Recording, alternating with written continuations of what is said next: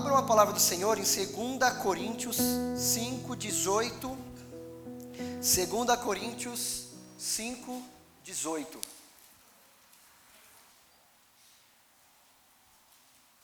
Nós vamos falar a, a respeito da Páscoa em si, obviamente, mas é, eu gostaria de falar da Páscoa contando para vocês uma história, tentando narrar para vocês um objetivo.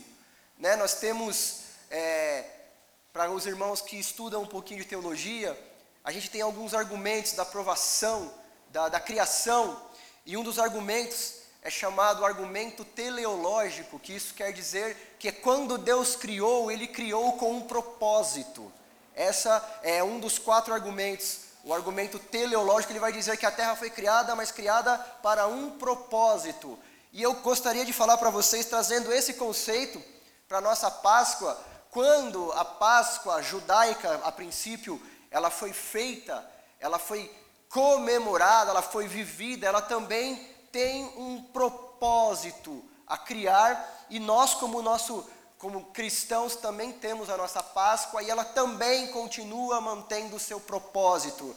A Páscoa dos judeus apontavam para uma Páscoa que seria é, definitiva, o preço a ser pago não é um preço que foi pago parceladamente ou que ainda necessita de algum pagamento, não, ele foi integral, ele foi pago integralmente. Todos acharam? 2 Coríntios 5, 18 até 21. Eu vou fazer a leitura, diz assim: Ora, tudo provém de Deus, que nos reconciliou consigo mesmo por nós, reconciliou consigo mesmo por meio de Cristo e nos deu o ministério da reconciliação, a saber, Deus ah, estava em Cristo reconciliando consigo o mundo, não imputando aos homens suas transgressões, e nos confiou a palavra da reconciliação, de sorte que somos embaixadores em nome de Cristo, como se Deus exortasse por nosso intermédio, em nome de Cristo, pois rogamos que, que vos reconcilieis com Deus. Amém? Até aqui, curve sua cabeça, feche seus olhos, vamos fazer uma oração? Deus, nós oramos a Ti essa noite, mais uma vez pedindo ao Senhor que nos faça entender a importância do Teu Evangelho, que nos faça entender a importância do Teu amor para com a igreja, para com a humanidade. Jesus, nós estamos falando da reconciliação, nós estamos falando da oportunidade e do privilégio de entender que Deus, por intermédio do seu Filho amado Jesus, nos concedeu a oportunidade, a graça, o amor, o cumprimento da justiça de nos reconciliar contigo através da vida do teu filho amado, e mais que isso, depois de nos ter reconciliado, o Senhor deu para nós o Senhor entregou em nossa mão o ministério da reconciliação, para que através de nós mais pessoas fossem alcançadas pelo teu evangelho. Jesus, eu te agradeço. Pai, eu, eu, eu peço perdão por não entender o tamanho da tua obra. Eu peço perdão por talvez não conseguir entender o tamanho do teu amor, mas eu te agradeço porque fomos alcançados. Eu te agradeço, Senhor, porque fomos achados no meio da nossa pecaminosidade, no meio do nosso pecado, o Senhor, pela Sua graça, nos encontrou e hoje estamos aqui para comemorar, para bendizer, para adorar o Cordeiro Pascal, o Cordeiro de Deus que foi dado como remissão, como expiação do pecado de todos aqueles que crerem no Senhor. Deus, nós oramos a Ti e te pedimos, em nome do Teu Filho amado Jesus, abençoe a palavra que será pregada, abençoe os meus irmãos que vão receber o Evangelho, abra nós uma porta para que o Evangelho chegue, para que o coração seja alcançado e que a gente consiga mexer não só com o emocional, mas também com o intelecto, mas também, Senhor, com a nossa fé, para que a gente saia hoje com a nossa fé renovada através da ministração do Evangelho. Pai, aonde eu não consegui chegar, que o teu Espírito Santo haja. Deus, não permita que eu atrapalhe o propósito da tua palavra no coração. Não permita, Senhor, que a minha limitação faça com que as pessoas não, não consigam entender que o Evangelho foi nos dado graciosamente e que o Senhor morreu por nós. Abençoa em nome do teu filho amado Jesus. Amém. Amados, é, nós estamos num período, né, para quem é cristão, para quem é judeu, para um monte de gente, em que é uma festa. Nós comemoramos a Páscoa. Nós estamos, né, nesse lado oriental do mundo, o, aonde a Páscoa é celebrada com ovos de Páscoa. Eu não sei se vocês é, quiseram ir comprar ovos de Páscoa. Eu e minha esposa, a gente tentou e hoje deixamos para a última hora, né, como bons brasileiros, deixamos tudo para a última hora e a gente foi no, no, na Americanas do shopping. Só tinha um ovo que ninguém queria. Sabe aqueles que ninguém quer, os ruins, quebrado, Aí, fora que, tipo, caríssimo, né? Tá, os mais baratinhos, assim, agora 300 gramas tá 60, 70 reais. Sei lá, gente, eu não sei vocês, mas é um insulto para mim pagar 60 reais em 300 gramas de... Não, é verdade assim, é 300 gramas, mas contando com o brinquedo que está dentro. De chocolate deve ser uns 200, 150 gramas, né? Então, e a gente foi lá, e nós, e nós na nossa cultura, a gente acaba passando despercebido e achando que Páscoa tão somente é dar ovos de Páscoa para criança, ou quem é criança receber ovo de Páscoa do pai, ou quem gosta de colocar pegadinha de coelhinho assim na casa, aí chega as crianças, vão correr atrás dos ovinhos. Gente, isso para criança é maravilhoso, é lúdico, é, deve ser. Eu me lembro de criança fazer coisas nesse sentido e eu acho maravilhoso. Só que para nós, principalmente para nós cristãos e para os nossos filhos também, a gente não pode deixar que a, que a, que a nossa Páscoa se resuma a isso. A gente não pode. Gente, se em algum momento, em vez de falar Páscoa, eu falar ceia, entendam Páscoa, tá? Eu vou acabar errando em algum momento, mas ceia hoje é Páscoa, tá? E se em algum momento vocês, é, nós como pais, deixarmos que esse sentido se perca, isso vai gerando na nossa família, em nós, é, algo que quando os nossos filhos se tornem adultos, a gente acaba perdendo o, de, de fato a, a, a significância, o significado da Páscoa. Eu queria só trazer um pouquinho de conceito muito rapidamente, não vou, não é uma aula, tá? Sobre Páscoa, não é nada disso. Eu vou tentar pregar, vou tentar fugir do caráter de aula, mas eu vou tentar falar um pouquinho muito rápido sobre Páscoa para vocês entenderem. A palavra Páscoa, ela é um verbo que veio do hebraico e o verbo é o Pesach, Pesach, é o CH no fim, que quer dizer passagem, ou, mais especificamente, passar sobre. Então, comecem a pensar na Páscoa judaica, no livramento. A Páscoa, na verdade, é passar sobre. Quando a gente fala Páscoa na cultura, na primeira Páscoa, que é a saída do povo do, do Egito, no, no livramento da última praga, que era mortes de primogênitos, os cristãos recebiam uma ordem de Deus que eles tinham que molar um cordeiro sem defeito, passar no umbral da porta lá o sangue do cordeiro, para que o anjo da morte, quando fosse à terra do Egito aplicar a última praga, ele fizesse a Páscoa na casa dos judeus, porque ele passou em todas. Todos os primogênitos morreram dos egípcios, animais, filhos de oficiais do faraó, todos, menos os dos hebreus. Porque quando o espírito da morte passava e a casa tinha lá o sangue do cordeiro aspergido, ele fazia a Páscoa. Então, se a gente for trazendo uma linguagem bem simplificada, a gente pode traduzir Páscoa como livramento, passagem, passar sobre, certo? Então, o conceito geral de Páscoa é isso. Só que para a gente entender tudo isso, eu queria voltar um pouquinho com vocês na história. E eu queria voltar lá em Gênesis 3, quando nós temos o que a teologia chama de o problema do pecado. Gênesis 3, para quem não se recorda assim muito rapidamente, narra para nós a queda do homem. Quando, de, dentre Gênesis 1 e Gênesis 3, a criação do mundo espiritual, E nesse período entre Gênesis 1 e Gênesis 3 houve a rebelião no mundo espiritual, onde Satanás e terça parte dos demônios foram precipitados. E já no Gênesis 3, Satanás, é, personificado na forma de uma serpente, aparece para Eva e faz a tentação. É verdade que vocês podem comer tudo? É, é verdade. Mas aí a Eva, espertona, fala: só daquela ali que a gente não pode. Aí Satanás também, muito astuto, diz: não é que você não pode, é que se você comer, você vai ser como Deus, conhecedor do mal e do bem.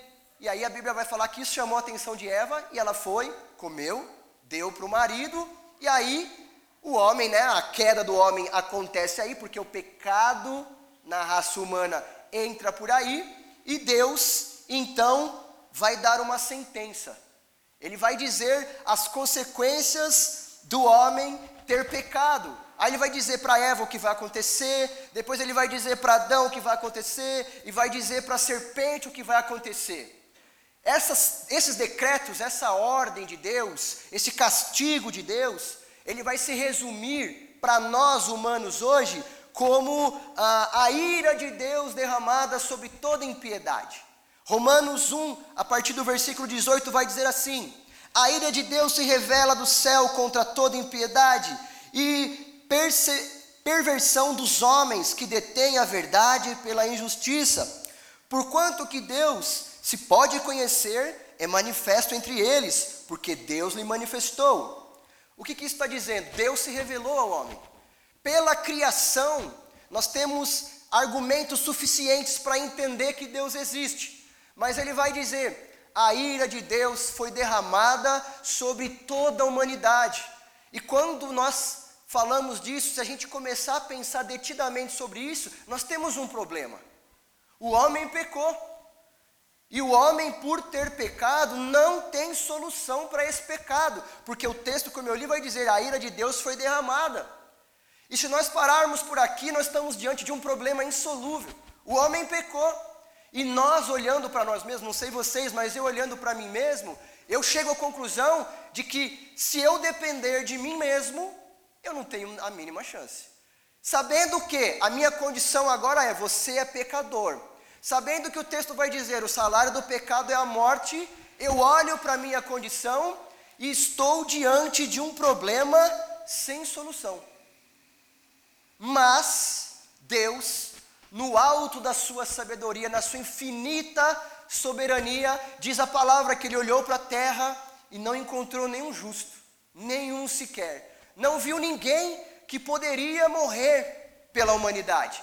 Não encontrou no homem nenhum, nenhum, ninguém que pudesse morrer para pagar nem os seus próprios pecados.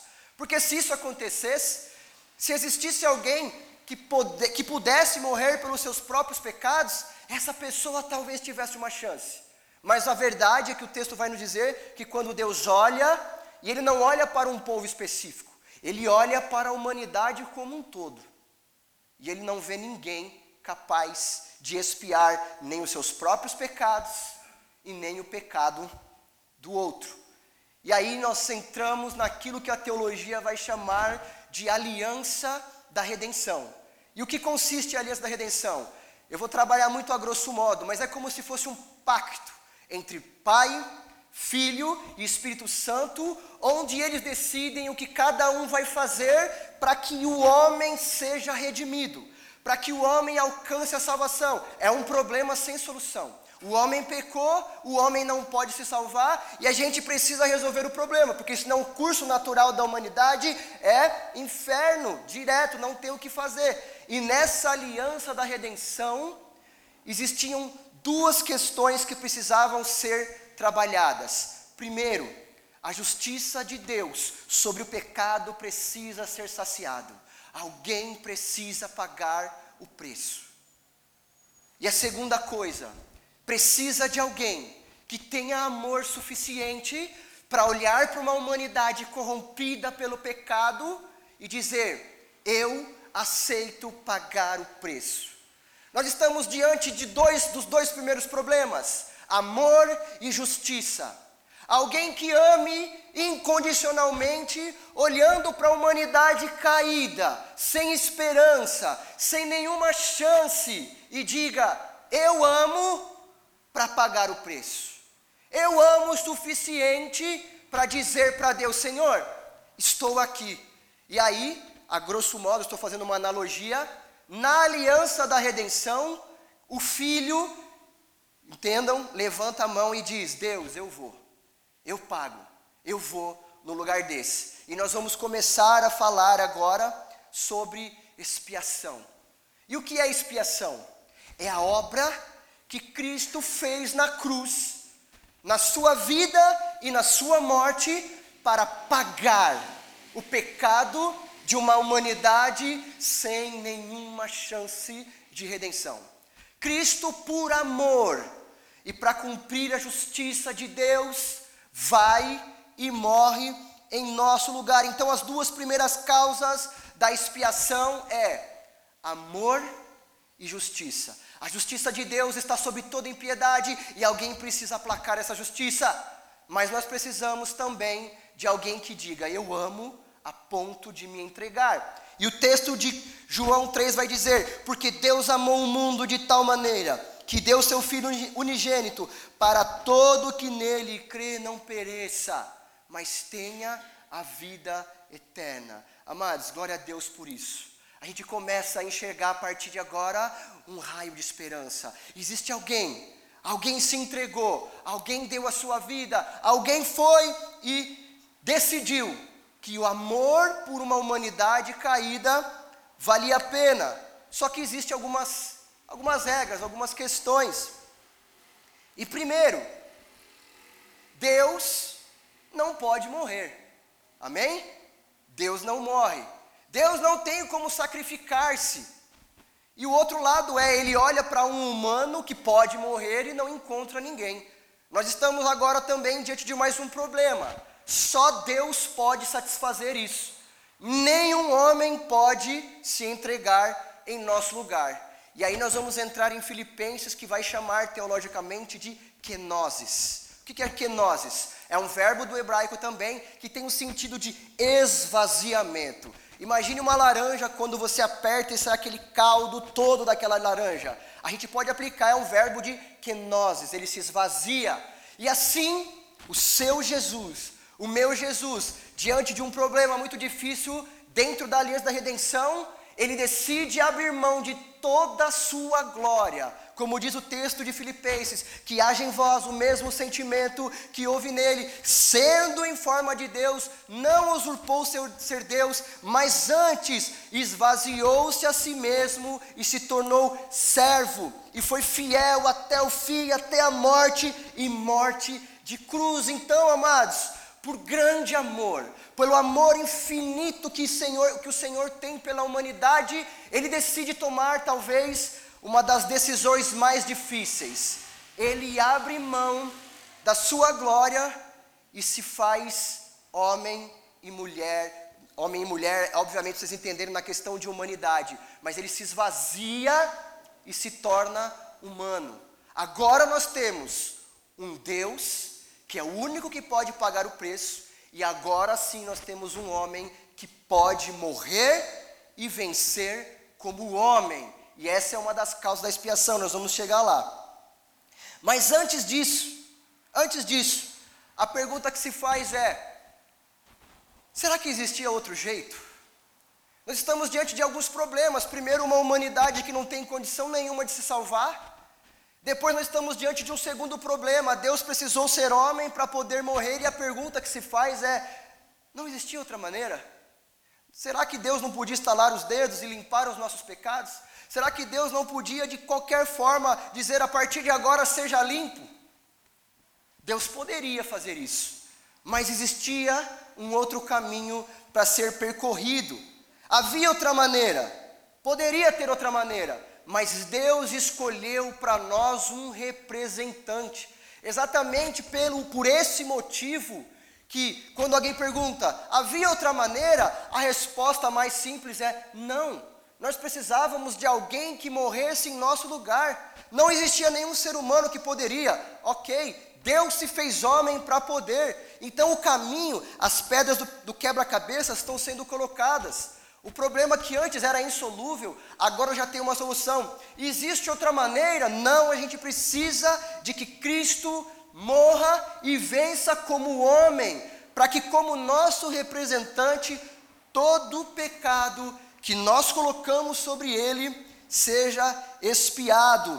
E aí, amados, eu quero que você comece, enquanto eu vou falando, eu quero que você comece na sua cabeça a pensar na cena.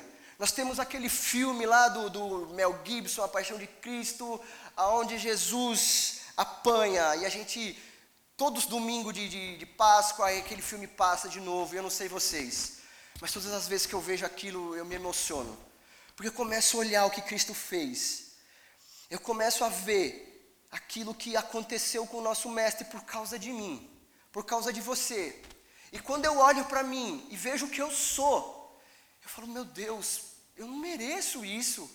Eu não, eu não tenho como eu não tenho como te pagar, Senhor. Eu não tenho como, como devolver isso que o Senhor fez por mim. Eu vejo o nosso mestre apanhando e as pessoas batendo nele. Talvez isso seja mais próximo do que a gente vai poder entender do que foi a crucificação. E, e, e as pessoas cuspindo no rosto dele e colocando aquela coroa de espinhos na cabeça dele, batia com a cana na cabeça dele, e aquelas e aquele azorrague que batia na pele, arrancava e, e, e deixava ele totalmente machucado. E eu olho para isso e falo, Senhor, eu, eu não mereço isso. Eu não tenho, eu, eu não, eu, eu não sei você, gente, mas eu olho para isso e falo, Senhor, é, eu nunca vou conseguir devolver. Eu nunca vou conseguir retribuir isso que o Senhor fez por mim. Eu nunca vou conseguir olhar para Deus e dizer, Senhor, é, eu não sei, eu, eu, gente, me falta palavras, a verdade é essa. Eu, eu, diante de Deus e diante dessa situação, me falta palavras para dizer, Senhor, é, a única coisa que eu posso dizer é, Deus, eu acredito no teu sacrifício. Senhor, eu acredito no seu amor por mim. Senhor, eu acredito. Porque nós, nós começamos a entender isso, a gente começa a olhar, e Cristo obedeceu de duas maneiras. A primeira maneira que Cristo obedeceu é o que a teologia vai chamar de obediência ativa. E o que é obediência ativa? Jesus obedeceu no meu e no seu lugar. Aquela cruz do Calvário não era para ele, era para você. Aquela cruz do Calvário não era para ele, era para mim. Não foi ele que pecou, fui eu que pequei. Eu fico imaginando a cabeça de Cristo, nós vamos pensar um pouquinho sobre o sofrimento dele. Eu fico imaginando o que passou na cabeça de Cristo, quando ele olhava para o céu, o sentimento de, de, de, abandono que ele teve, e aquela cruz se levantando, os cravos sendo pregados seu, nas suas mãos, nos seus pés, e ele sabendo de uma coisa: Deus, eu estou no lugar deles. A humanidade não pode, homem nenhum pode ser pregado nessa cruz, mas eu posso, e porque eu amo eles, eu estou aqui, porque eu sei que vai valer a pena, porque eu sei que a salvação depende disso, eu estou aqui, e Jesus, amados, obedeceu no nosso lugar, a obediência ativa é Cristo dizendo: sai, Bruno, eu vou no seu lugar, sai cada um de vocês, eu vou no seu lugar. Cada uma daquelas chicotadas era para nós. Nós pecamos, Cristo não. Era para você, era para mim. E Cristo tomava a nossa frente dizendo: Eu vou. Pode bater em mim, bata em mim. A Bíblia vai dizer várias vezes que ele pedia: Senhor, afasta de mim esse cálice. A linguagem de cálice quer dizer a ira de Deus. O cálice significa a ira de Deus, e ele olhando para aquilo, eu estou aqui, eu vou no lugar deles. E a segunda maneira de obedecer é a obediência passiva, que não é somente ir no seu lugar. A obediência ativa é pagar a pena no seu lugar. E o que é a pena? 30 chicotadas ele tomou por você. O que é a pena? Crucificação, ele pagou por você. O que é a pena? Vai carregar a cruz até o, pelo Gólgota até o lugar da sua crucificação. Amados, Jesus não obedeceu só estando no seu lugar. Ele obedeceu sofrendo no seu lugar. Ele diz: A minha alma está profundamente triste até a morte, como diz o texto de Mateus. Amados, Jesus tinha consciência do que ele ia enfrentar. a crucificação romana era o método mais cruel de, de sentença, de pena de morte. As pessoas não morriam porque eram pregadas numa cruz, elas morriam asfixiadas, de tanto tempo pregada na cruz. Ela estava com o pé, o pé era fixado na cruz, para que quando ela começasse a asfixiar, ela fizesse força para levantar e a caixa torácica parasse de apertar o pulmão. Aí, conforme ela ia perdendo a força, ela ia ficando asfixiada com o próprio peso. Amados, às vezes as pessoas demoravam cinco, quatro, três dias para morrer de tamanho sofrimento. E Jesus, sabendo o que esperava, ele olhou para cada um de nós, porque entenda, a salvação é pessoal. Jesus não salvou uma humanidade como um todo, Jesus salvou pessoas. Jesus salvou você sabendo quem era você. Jesus chama, nos chama pelo nome. Jesus não comprou uma, um lote de salvos, Jesus comprou pessoas sendo salvas. Foi isso que ele fez. Então, quando ele salvou, quando ele foi para a cruz, quando ele sofreu, cada um de nós estava na mente dele, ele sabia. Não foi comprado igual um leilão que é um lote. Quantos salvos vocês querem? Ah, eu quero 2 milhões. Eu quero salvo do ano 30 até 2022. Não. Jesus salvou indivíduos. Bruno, Marcelo, Palópole. Foi essa pessoa. Não foi um lote de pessoas. Ele sabe o nosso nome. Ele sabe quem é você. Ele pagou o preço pensando em você. Por isso, a crucificação, por isso a obediência de pagar a pena, ela, torna um, ela toma um, um contorno ainda mais dramático, porque ele olhava para mim, com certeza ele, olharia, ele olhou para mim e disse: Você não pode, Bruno, você não tem a mínima condição. Amados, talvez, e aí eu vou dizer para vocês: eu morresse pelo meu filho, talvez eu, eu entregasse minha vida pela minha mulher, mas amados, como que eu vou fazer isso por todos vocês? Pensa, vamos, vamos tratar isso com realidade. Talvez a gente se entregue pelos nossos da nossa família. Mas como é que você vai olhar para o jaguaré e falar: quer saber, eu não conheço quase ninguém do jaguaré, mas eu vou morrer por eles. A Bíblia vai dizer: ainda pode ser que alguém se anime a morrer por um justo. Mas Cristo morreu por vós, sendo vós ainda pecadores. Nós não oferecemos nada em troca. Nós não demos nada em troca ao Senhor. A única coisa que a gente pode dar ao Senhor é os nossos pecados, é a nossa vida. E mesmo assim, Jesus olhou para cada um pessoalmente e disse: Eu vou. Eu não vou só obedecer onde você não tem condição, eu vou sofrer onde você não pode. Eu vou sofrer onde você não tem condição.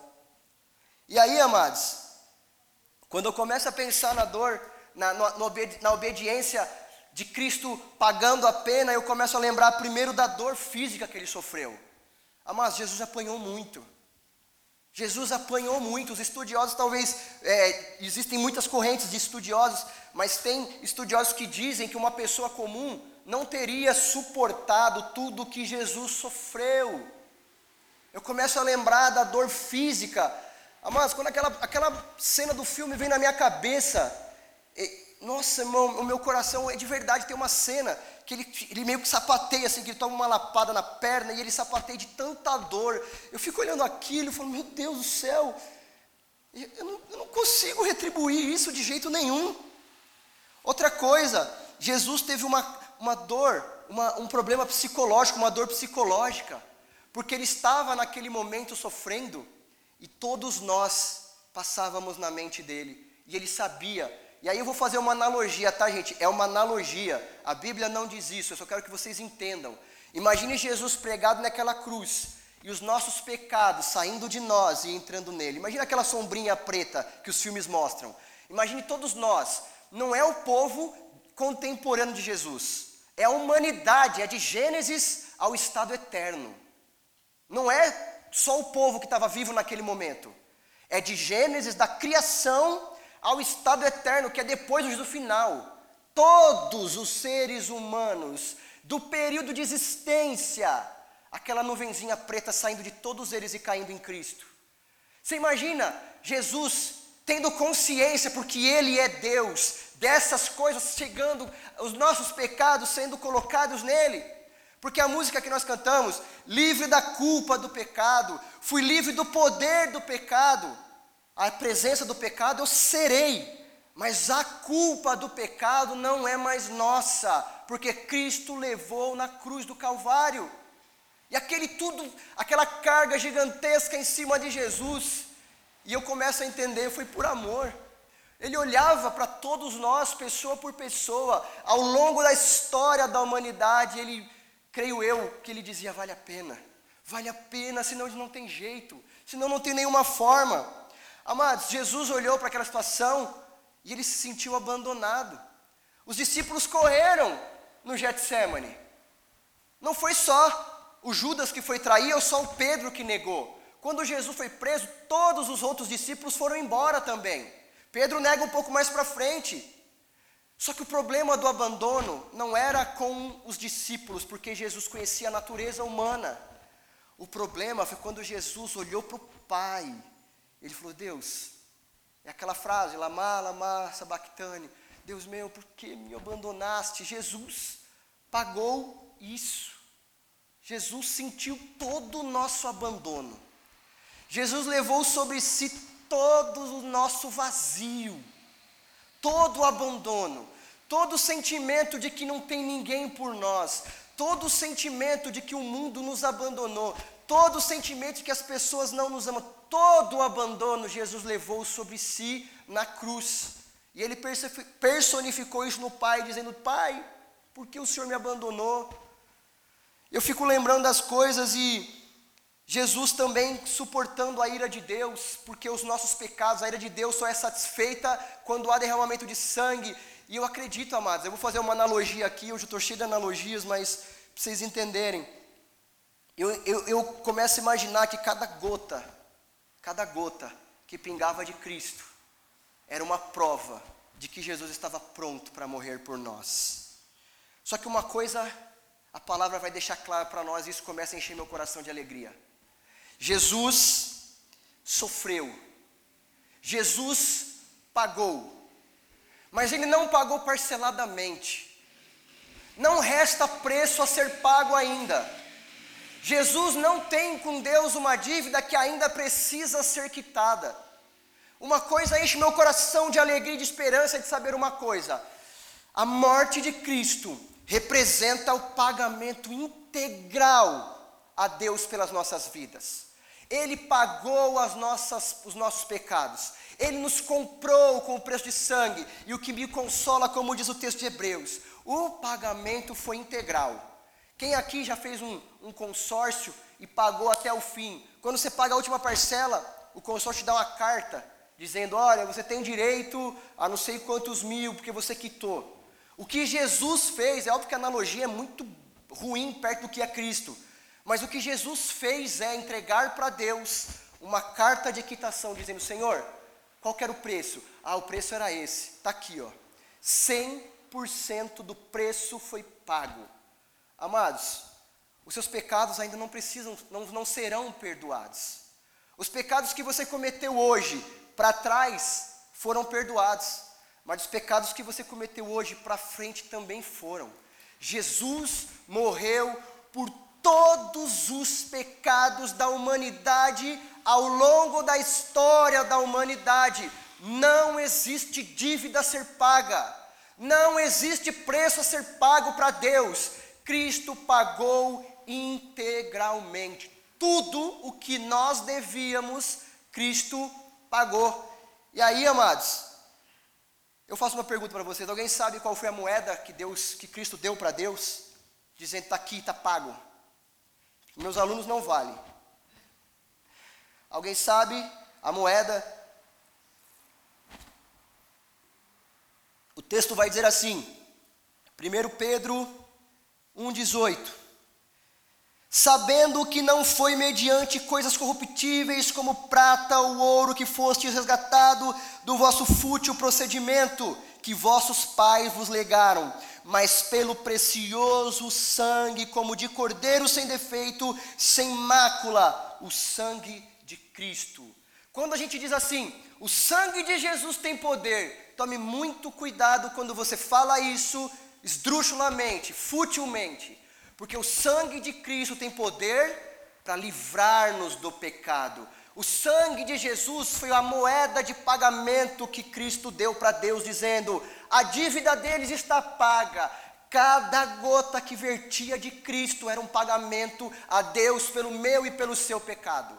Cada gotinha, cada, cada, cada buraco que vertia sangue de Jesus, ao ponto da Bíblia dizer que já no final ele suava sangue, escorria água pelos buracos, porque já não tinha mais sangue.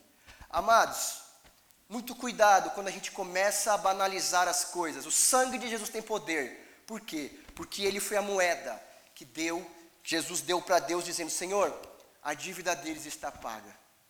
Então, amados, muito, muito temor quando a gente usa muito usa acaba usando assim por qualquer coisa a, a, a expressão o sangue de Jesus tem poder. Por quê? Porque ele é o pagamento pelo seu pecado. Ele foi a moeda que, de, que Cristo usou para dizer para Deus: quando a ira de Deus deveria cair sobre impiedade, ela foi desviada para Cristo e nós estamos livres da ira de Deus. Por quê? Porque Cristo tomou sobre si os seus pecados. Amados, e a pergunta é: para que tudo isso? Para que tanto sofrimento? Tá bom, não, não tinha outro jeito.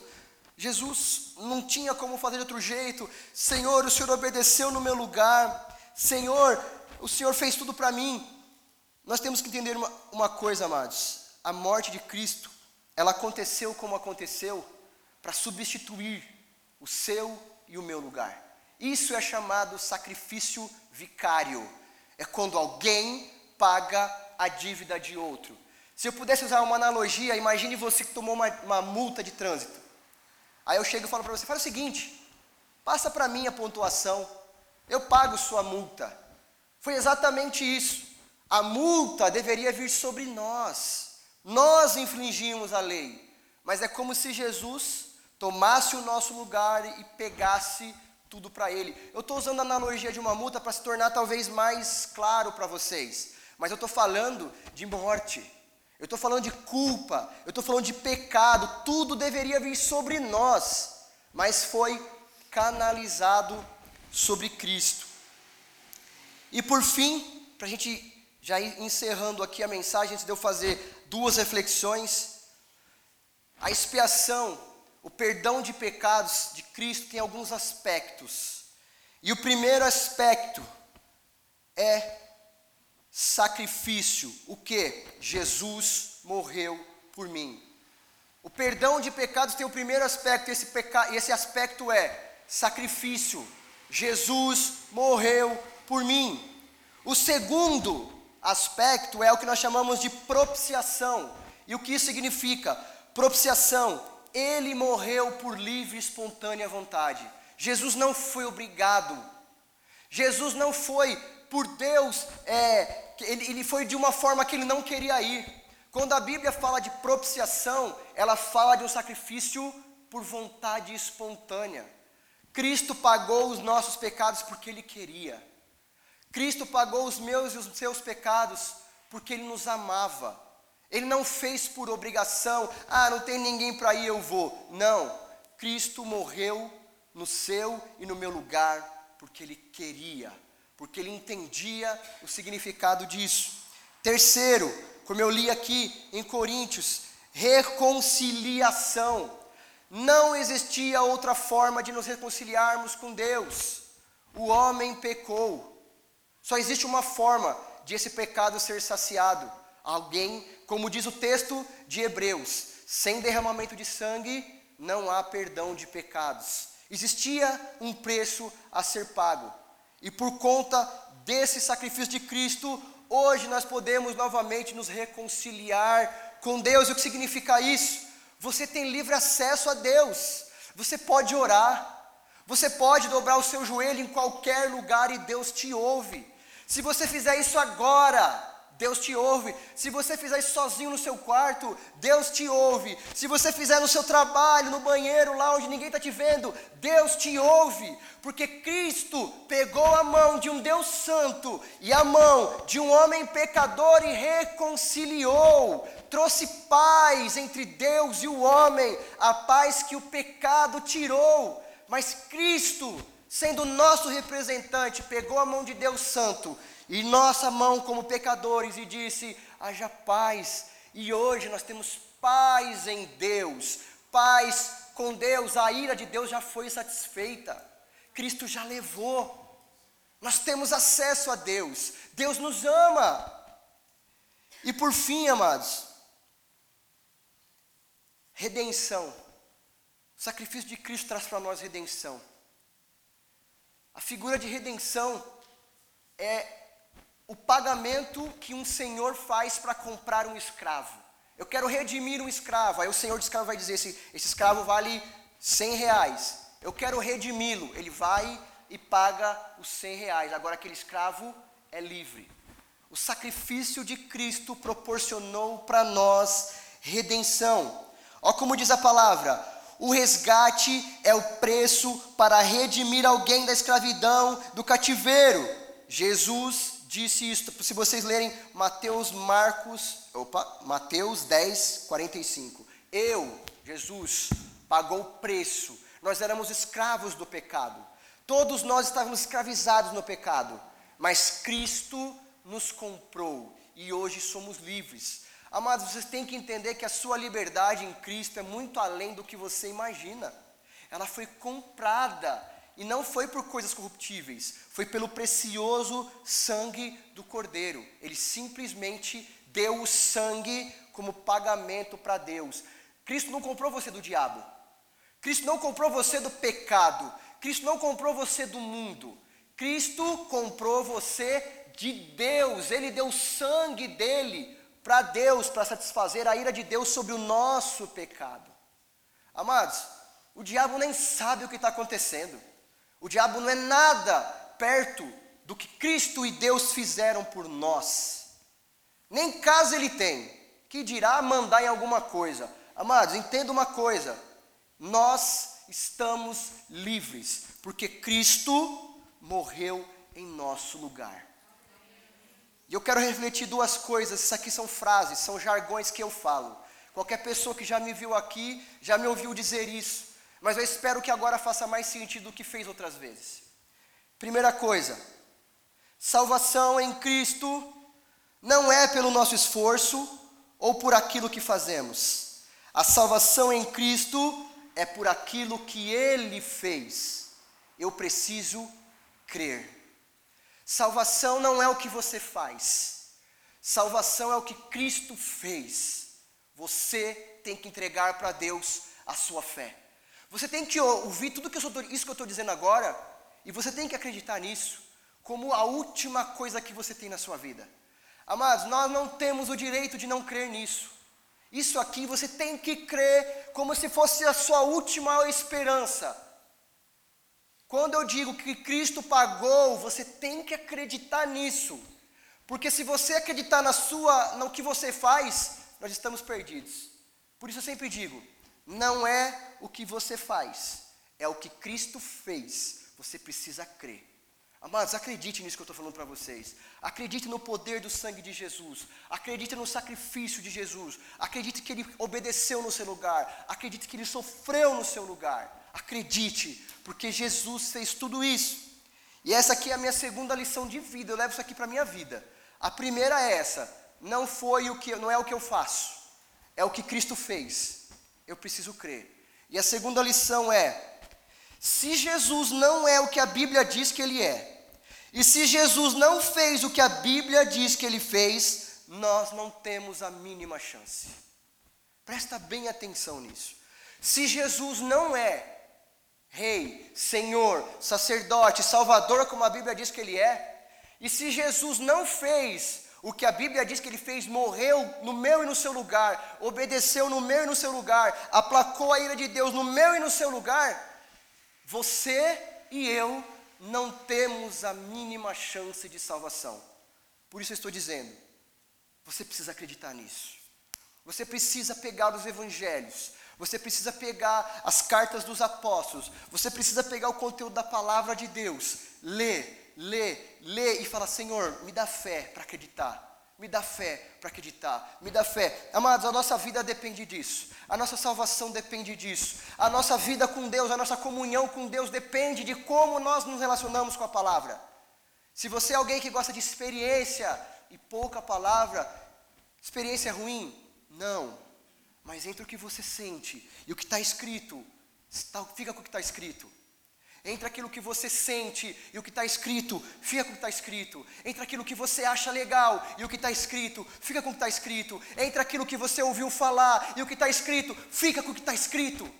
Amados, aqui é a fonte inerrante da palavra de Deus, não tem como estar tá errado. Portanto, eu quero dizer para vocês: se Jesus não é o que a Bíblia diz, a gente não tem chance. Se Jesus não fez o que a Bíblia disse que ele fez, a gente não tem chance. E fechando tudo isso, eu quero dizer para você: o que eu disse para você até agora é a nossa Páscoa. É esse Jesus que derramou o seu sangue para nos livrar do domínio do mal, do pecado, e nos trouxe novamente, e nos reconciliou novamente, como eu li o texto, com o Pai, que nos consagrou e que nos vai, vai nos levar para morar com Ele. Amém, amados? Feche seus olhos, curve sua cabeça, eu quero orar com vocês em agradecimento ao Senhor. Meu coração se encheu de muita alegria para pregar essa palavra para vocês. Deus, eu te agradeço, Pai. Eu te agradeço, Senhor, pela tua igreja e pela oportunidade de poder falar do seu amor para eles. Deus, eu te peço, na minha limitação, Senhor, não deixe atrapalhar o teu propósito salvífico. Deus, naquilo que eu não fui, não fui suficiente, aquilo que o meu conhecimento, ainda que seja breve, não foi suficiente para alcançar o coração dos teus pequeninos, para gerar